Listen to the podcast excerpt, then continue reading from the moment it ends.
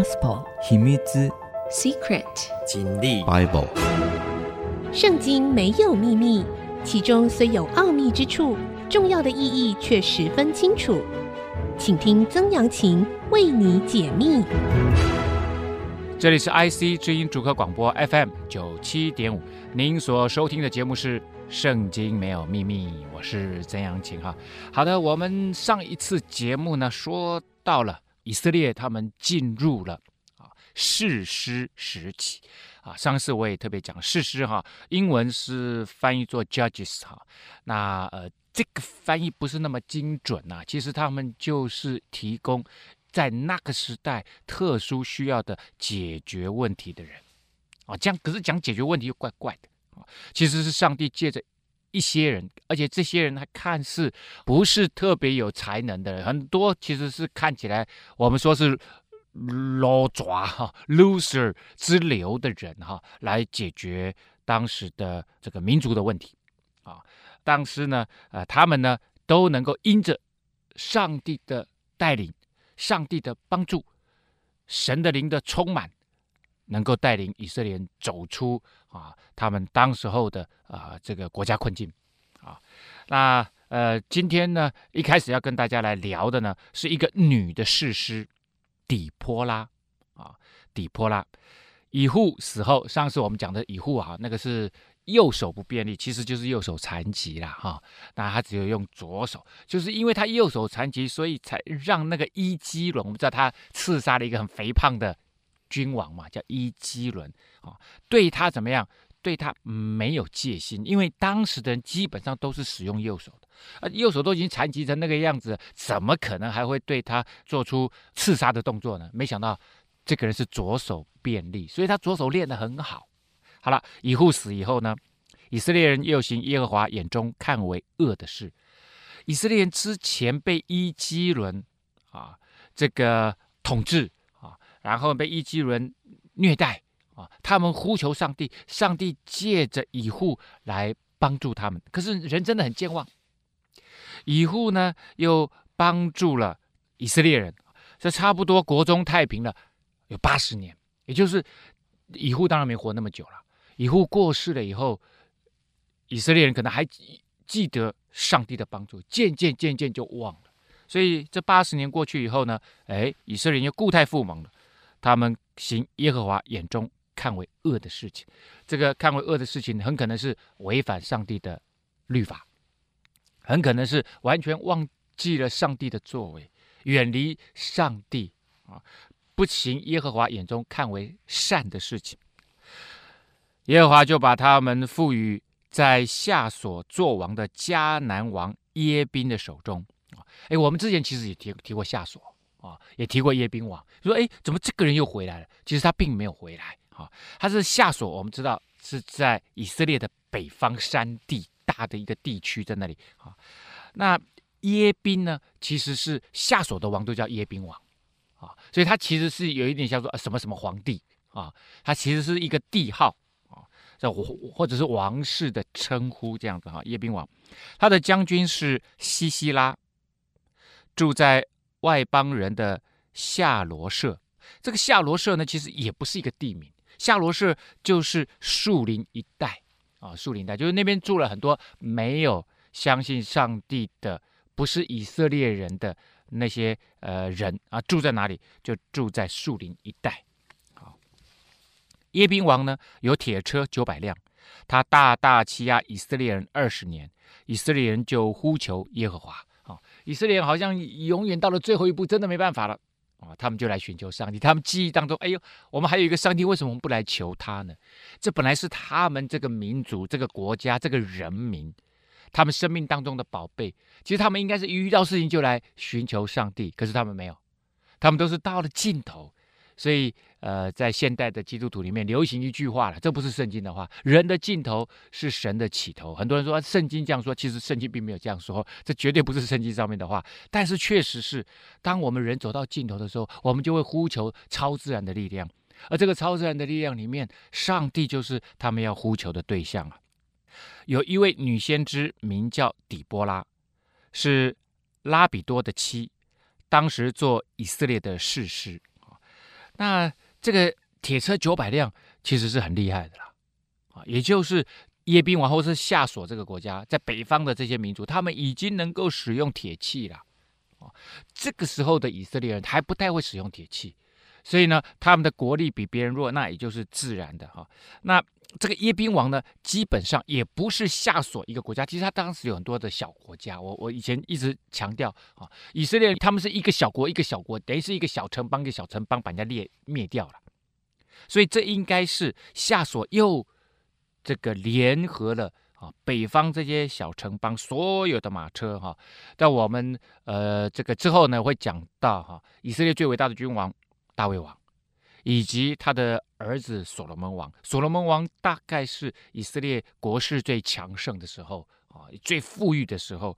那个时候，他所罗门最全盛时期也不过有铁马车哈，这个呃一百四十辆而已。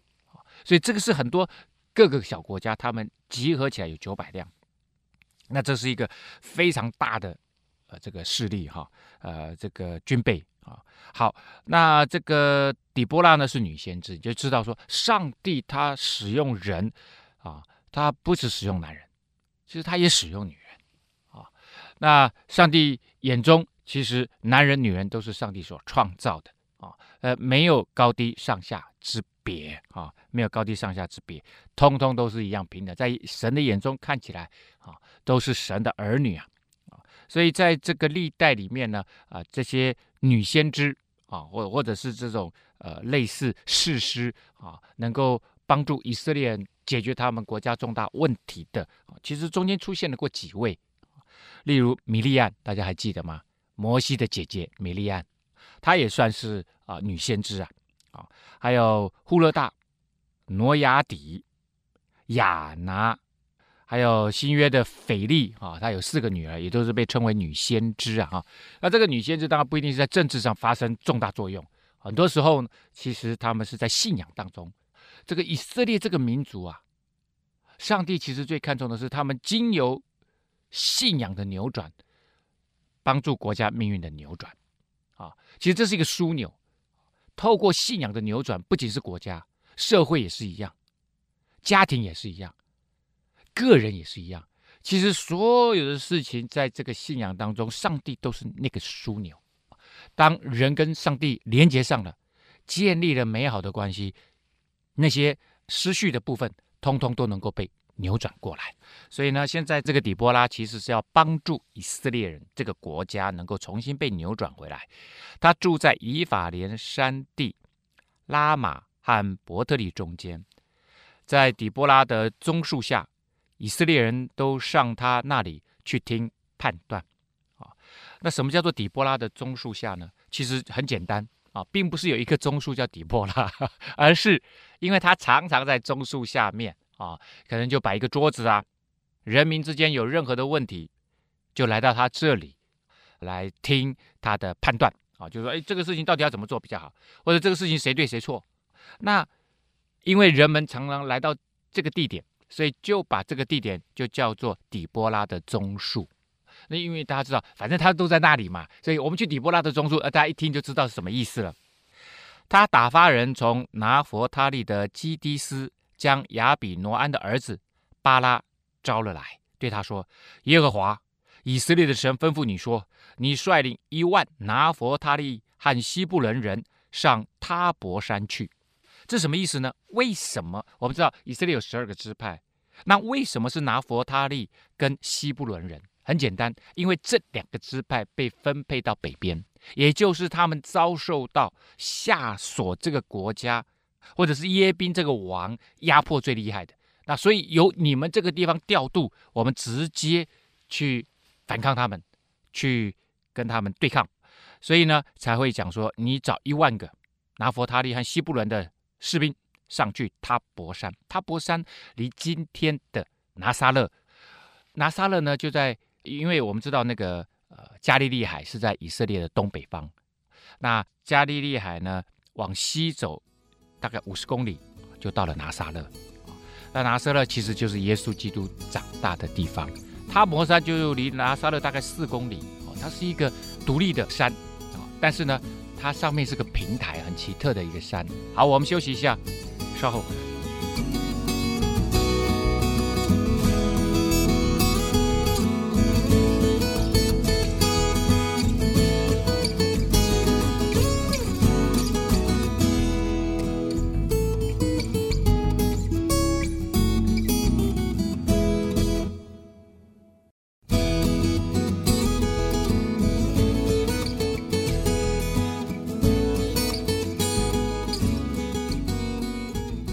欢迎您回到《圣经没有秘密》，我是曾阳晴哈。刚刚我们说到了，底波拉呢叫巴拉率领一万个士兵上塔博山。我们说这个塔博山离呃耶稣基督长大的地方拿撒勒呃只只有四公里这个地方。然后底波拉他又继续说了：“我必使耶宾的将军西西拉率领他的车辆和全军往基顺河到你那里去。”我必将他交在你的手里。这个我不是底波拉哈，这个我就是底波拉在转告上帝的命令，说上帝要巴拉，啊，上帝讲的是要巴拉做这件事情哦，率领以色列一万的士兵去他泊山等，等谁？等西西拉率领他的车辆马车，你们会在基顺河那附近决战。好，所以。这整个是上帝的命令，上帝的命令里面其实并没有底波拉，底波拉是没有角色的，底波拉是这个时候以色列人民的精神领袖。好，好了，结果巴拉说什么呢？巴拉说：“你若同我去，我就去；你若不同我去，我就不去。”我什么意思呢？巴拉他底波拉讲了，这是上帝的命令，上帝要你去做这件事情。其实他只要去就好了，因为上帝如果答应他，他上帝一定会。帮助他得到胜利，但是他没有信心呐、啊，他怕说：“哎，这个上帝会不会不与我同在？因为上帝可能只会跟那个看起来比较 holy holy 的人同在，哈，那些看起来比较敬虔的人同在。所以呢，他就跟底波拉说：‘你你跟我去，而且你现在是我们的精神领袖，你跟我去啊。’那我相信上帝就跟我去。其实上帝跟任何一个愿意亲近他、顺服他的人都在一起。”巴拉真的不需要透过底波拉，他其实自己就可以跟上帝之间有很好的互动。可是呢，他却不愿意担负这个重任。他就说：“底波拉，你跟我去，你还是当我们的精神领袖哦。有你同在，我就不害怕。应该是上帝与你同在，你不害怕，而不是底波拉哦。”好，底波拉就说了：“好啊，我必与你同去，只是你所行的路上得不着荣耀。”因为耶和华要将西西拉交在一个妇人手里，要把那个敌人的将军交在一个妇人。这个妇人不是底波拉自己啊，等一下我们就会知道，他是交在另外一个女人手里。也就是今天，上帝给你巴拉一个机会，能够去战胜敌军啊，可是你却要一个女人来当你们的精神领袖啊。就他当然是精神领袖，他他在他原来的。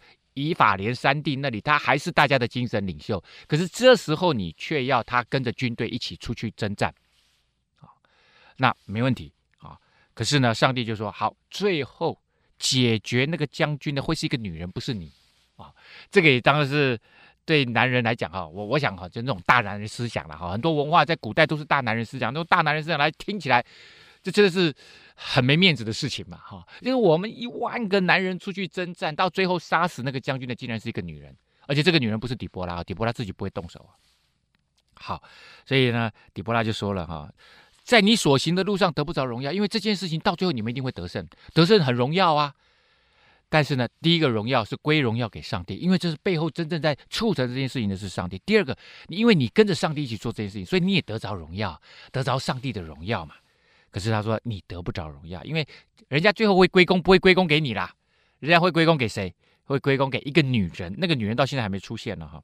于是底波拉就起来，与巴拉一同往基低斯去。哦，两个都有拉哈，底波拉、巴拉。OK，巴拉呢就召集了西布伦人和拿弗他利人到基低斯，跟他上去的有一万人，底波拉也同他上去。这里呢突然 insert 突然插进来。一个看似没有关系的叙述，像这样子的叙述呢，其实在文学手法里面也常用。就是我可能讲一个故事讲到一半啊，好了，他们准备叫了一万人要去打仗了啊，那他们开始整军开始前行了，要去基迪斯。好，那突然旁边又又我开始就讲另外一个故事，为了之后能够什么两条线能够合起来，这条线呢就是摩西的岳父，哎，大家还记得吗？摩西跟这个他太太结婚以后，他岳父其实就是米甸人。我们之后会讲很多米甸人的故事，他米甸人的祭司啊，这个岳父其实应该不是摩西岳父啦，应该是摩西的大舅子何巴的后裔，基尼人。西柏曾离开基尼族，到靠近基迪斯沙拿因的橡树旁支搭帐篷，突然就拉出了另外一条线。这条线是讲摩西，呃，我我你刚刚说曾老师，你不是讲又又是岳父，怎么又又是他大舅子？啊，因为有两种说法了。啊，那看起来应该是大舅子的说法比较正确，因为摩西岳父不叫何巴，那应该是他的大舅子，他大舅子的后代。其实是后来跟以色列人一起住，那呃，他本来住在基尼人当中啊。这个西百呢，他后来就离开了他们的族人，到靠近基迪斯。哎，基迪斯就是我们现在要决战的地方啊，基顺河附近的基迪斯。他们现在在这个地方，以色列人一万个部队在这个地方集结哦。撒拿因的橡树旁支搭帐篷。好，现在为什么突然拉出了摩西的大舅子的后代？他们现在住在战场附近，他们现在要跟夏琐人打仗的地方附近。原因就是大家还记得吗？我刚刚说，西西拉敌军的大将军会交在一个女人的手里，所以你看到两条线，如果按照现代人的写作的话，很可能就会把西柏哈、哦、这个他离开基尼族人，自己到基迪斯附近搭帐篷，在那地方放牧这件事情，可能会继续写下去。但是在这里呢，它又断掉了，之后又会浮现这条线，好，所以这个支线又出来了，所以这个是叙述的技巧。我这条线讲一讲，再讲另外一条线，最后两条线会合起来，最后两条线会合起来。有些时候这个写得好，会非常非常感动人，好，非常有震撼力。有人就告诉西西拉说，亚比挪安的儿子巴拉已经上他博山了，啊，我我们讲了，他们就把部队带到他博山这里，西西拉就聚集了所有铁车九百辆。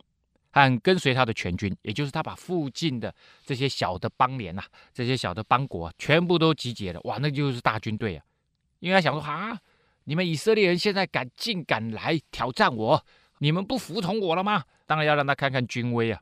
从外邦人的夏罗舍出来，我们刚刚上次刚刚讲过了啊，夏罗舍就是树林，就从树林里面出来，到了基顺河啊。底波拉对巴拉说：“你起来。”今日就是耶和华将西西拉交在你手的日子了，耶和华岂不在你前头行吗？于是巴拉下了他泊山，跟随他的有一万人。底波拉就跟他讲说：“今天就是决战时期，上帝已经把敌人交在你的手里了。耶和华使西西拉和他一切车辆全军溃乱，在巴拉面前被刀杀败。西西拉下车步行逃跑。”这边特别讲了，是上帝耶和华使西西拉和他一切的车辆全军溃败，所以背后帮助以色列人就是耶和华，他是这个计划的推动者，也是这个计划背后的执行者。但是前面还要有人跟他合作，这个人就是巴拉带领的一万个以色列的部队。所以上帝做事是上帝有计划，上帝会执行，但是上帝要人跟他一同执行，人要顺服在上帝的计划当中，那上帝这一次到底是怎么让西西拉的车辆这些铁车部队能够全军溃乱呢？呃，在这件事情之后了啊，底波拉写了一首很长的诗，那我并不准备讲，在这首长诗里面有透露出一点玄机啊。好，那我们先休息一下，稍后回来。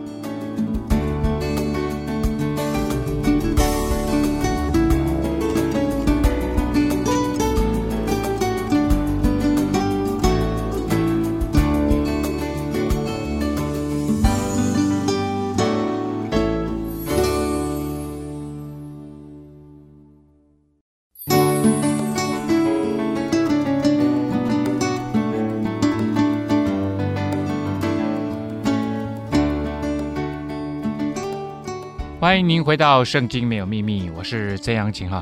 好，我们继续来看哈。刚刚我说了啊，之后其实底波拉写了一首长诗嘛。其实圣经写的说他跟巴拉一起合作的啦啊，这首诗啊哈。那这首诗占了一整章哈，我就不讲它的全部的内容哈。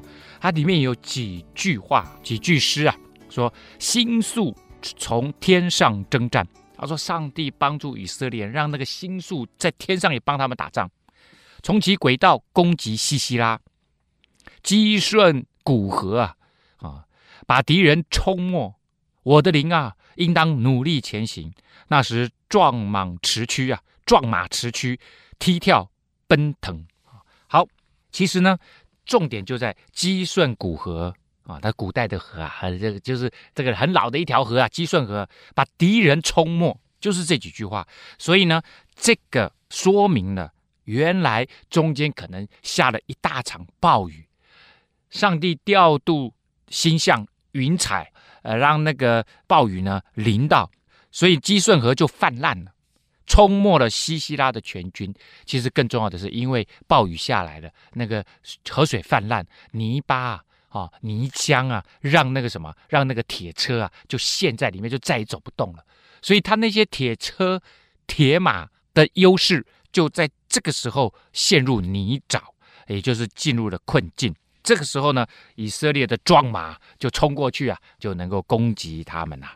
所以这边就写到说，耶和华使西西拉和他一切车辆全军溃乱，就是在这个时候突然来了一场暴雨，让基顺河水。这个泛滥啊，泥浆啊，泥沼困住了西西拉的部队，在巴拉面前被刀杀败，他就杀了他们很多的士兵了。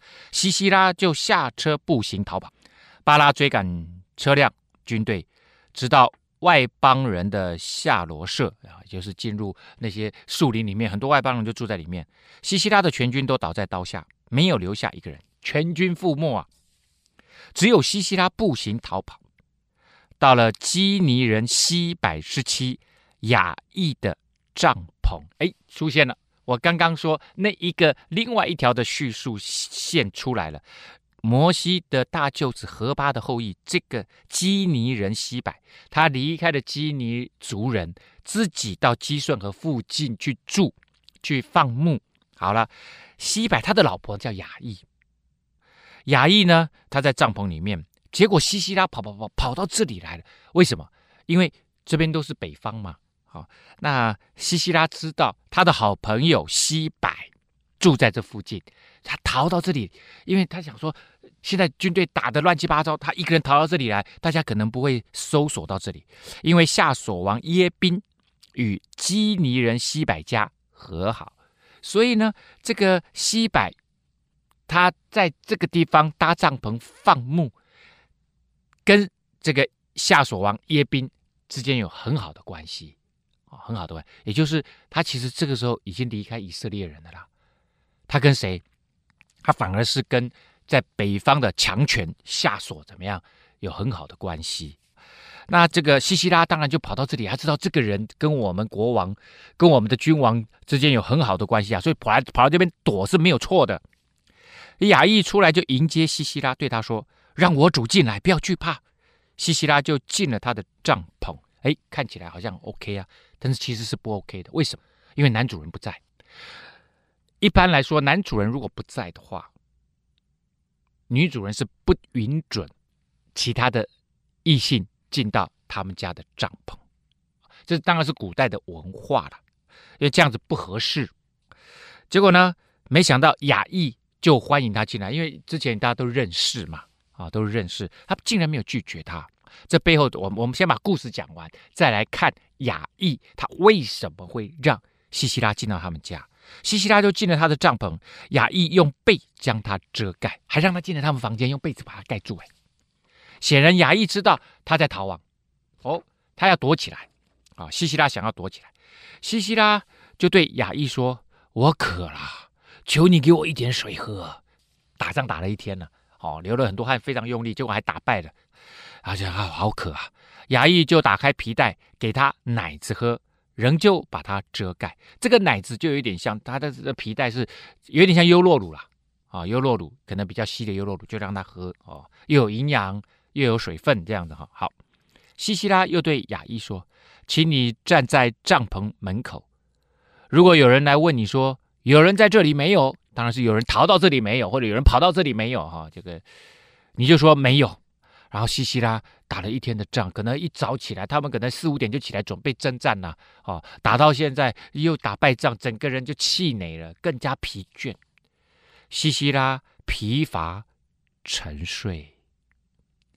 西百的妻雅意就取了帐篷的橛子，手里拿着锤子，轻悄悄的到他身边。这个他当然就是西西拉了，将橛子从他鬓边钉进去。钉入地里，西西拉就死了。所以他们睡觉的地方在铺这个地毯啊，或者是铺这个床垫，就铺在地上，就直接在地上睡了。然后呢，西西拉在睡觉，被子还盖着，可能当然会露出一点点一半的头啊，就拿着那个帐篷的橛子，就是帐篷的钉子啊，那个很长啊，大概那个帐篷的银钉啊。啊、大概是有至少有十五公分长到二十公分，好、那在古代呢，那个时候其实搭帐篷的这个主力是由妇女来搭帐篷，所以他当然知道这些银钉放哪里哦，可能有多的几根银钉啊，那那些把银钉锤到地里面的锤子，他也都知道，所以他竟然这时候兴起了一个想法，要杀死西西拉。为什么他想要杀死西西拉？果然他也杀死了。啊，这也就是应验了底波拉说的：“荣耀不归你，巴拉，会归给一个女人。”没想到就是雅意。那雅意为什么要杀他？显然雅意知道这场战争即将发生，而且他也认识夏琐的将军西西拉，所以一旦西西拉逃到他家的时候，她老公不在，理论上是不应该让他进来的，他却让他进来。这时候你可以知道，亚意心里面已经打定主意了。他不是要 cover，不是要掩护西西拉，而是要杀死西西拉。为什么他要这样做呢？显然，他认为他还是跟以色列，他应该是属于以色列这个国家的，而不是夏琐到北方这个国家。所以他一定对他她老公跟夏琐人耶宾王这么亲近的关系，他心心里面可能一直都很不平安，而且很不满。这个时候正是他效力以色列人的时候，摩西他们姻亲。他觉得这正是时候，所以他看到西西拉，就把西西拉迎进来，让他睡他们家的地铺，然后把他掩藏起来，趁他睡觉的时候把他给杀了。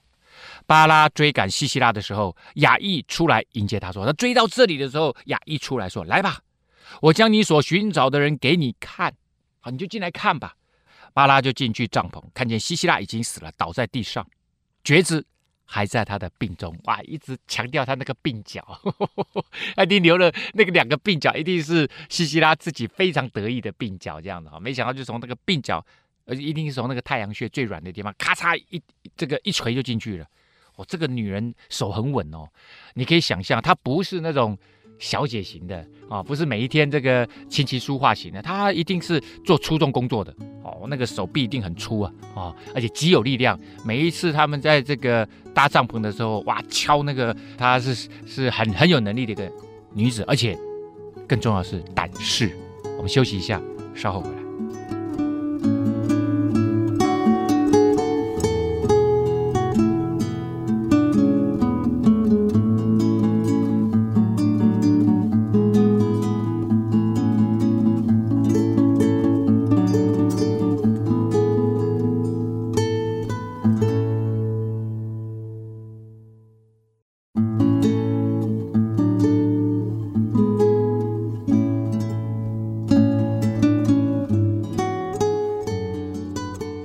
欢迎您回到《圣经没有秘密》，我是曾阳晴哈。好的，我们刚刚讲到了哈，底波拉，上帝对他说话，他这是当时候的士师，是一个女的士师，所以这个时代很奇妙，就是一个女性的时代。上帝不一定靠着男人来拯救以色列人，或者靠着男人来拯救那个时代，他有些时候也借着女人、女性来拯救这个时代。所以在上帝的眼睛里面，他是没有。呃，性别不平等的这这回事情，因为男人女人都是上帝创造的，男人女人应该一同合作，来让这个世界更加美好。好，所以我们刚刚看到亚裔，没想到最后西西拉是死在亚裔的手中，而亚裔心怀以色列，她觉得她的丈夫离开了族人，自己跑到北方的基顺河，那时候北方还没有被以色列完全征服啊。她来到基顺河附近，成为一个放牧的人。那天不在，而他跟夏索国王这个外邦的外国人，还有跟这个耶宾王关系非常的好。因为你要在人家的势力范围内，要要要做生意，要放牧，当然要跟人家的关系要好，说不定他还是他的，还缴保护费，好、哦，说不定。所以跟西西拉也很好，但是他的太太心里面应应该觉得不对，不对，不对，我们是应该跟以色列人站在同一个阵线。所以当他听说了拿弗他利、西布伦军队已经开始起来了，巴拉。跟这个底波拉他们已经带着部队来到前线了，而他们家就在附近，所以他一定非常注意整个战情的发展。没想到，果然呢、下了一场大雨，上帝用了奇妙的方式帮助以色列人，把那些铁车、战车呢全部陷入泥沼当中。西西拉只好跳车逃亡，他们所有的部队都被杀光了，逃到雅意家的帐篷。雅意。违反当时的文化，让她进来。就身为一个女人，她不应该让她老公如果不在，这件事情可能就不会这样发展。刚好她老公这时候带着牛羊出去放牧，那他们一出去放牧，可能都好几天才回来。就在这个时候呢，她吃了秤砣，铁了心了啊！她就在这个时候，她要帮助以色列人，他们受欺压已经受够了，把希拉杀在他的帐篷里面，而用的就是他平常最擅长用的。上帝。使用任何一个人，只要你愿意被上帝使用，上帝能够用你生命当中的任何一项看似不怎么样的，谁会想到说，哎，钉帐篷的银钉最后变成立大功的武器呢？武器应该是铁车铁马，应该是弓箭呐，啊，刀剑呐，怎么会是这个女性在搭帐篷的银钉呢？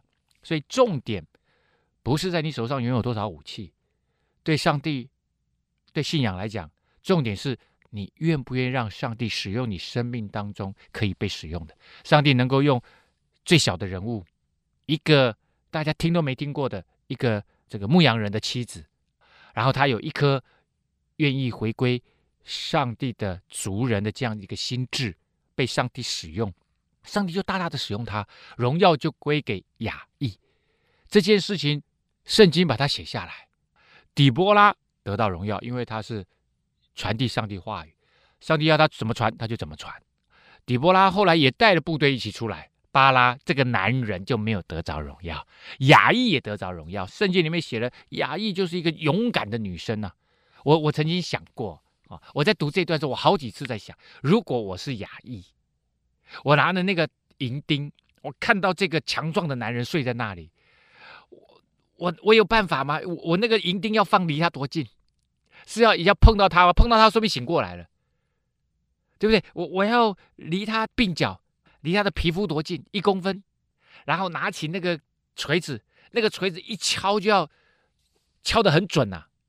所以他平常在搭帐篷的时候，钉银钉的时候，一定是那个力道抓得刚刚好，啪一下就进去了。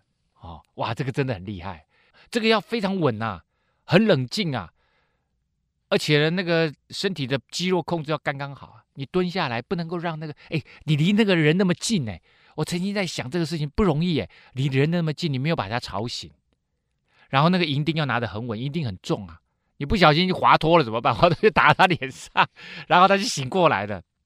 所以这个雅意，怪不得上帝借着底波拉说，荣耀就不归给你，要归给一个女子。所以雅意就得着荣耀，在上帝的。要做的事情上面，就跟上帝一起得着荣耀了。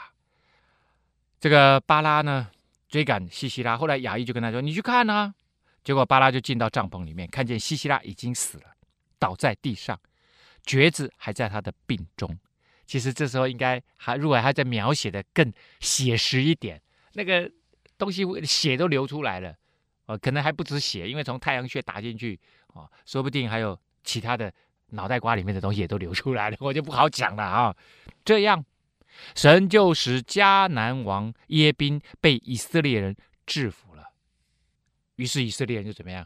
又被解放了，不再是这个下所国的这样子的一个好像附庸被压制的人。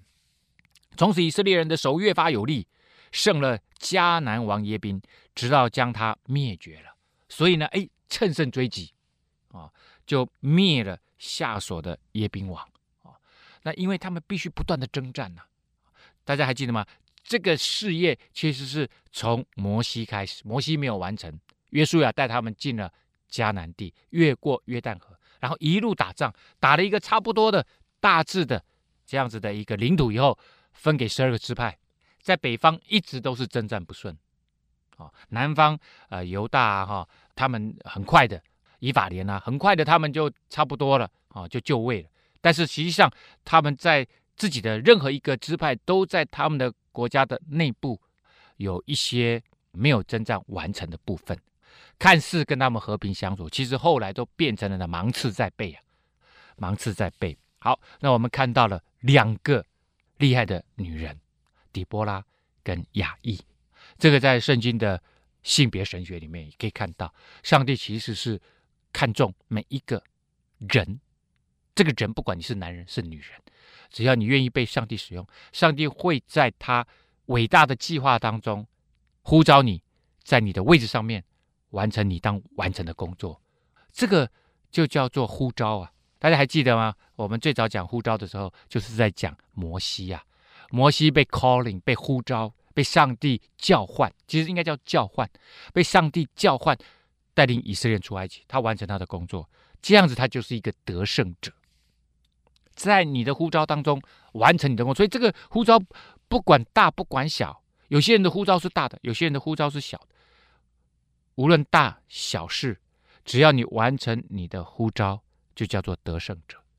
啊，那这个雅意的呼召，也许就在这个时候，必须帮助以色列人做最后的征战得胜，而他完成了他的护照。底波拉也完成了他的护照，但是巴拉也没有？巴拉没有。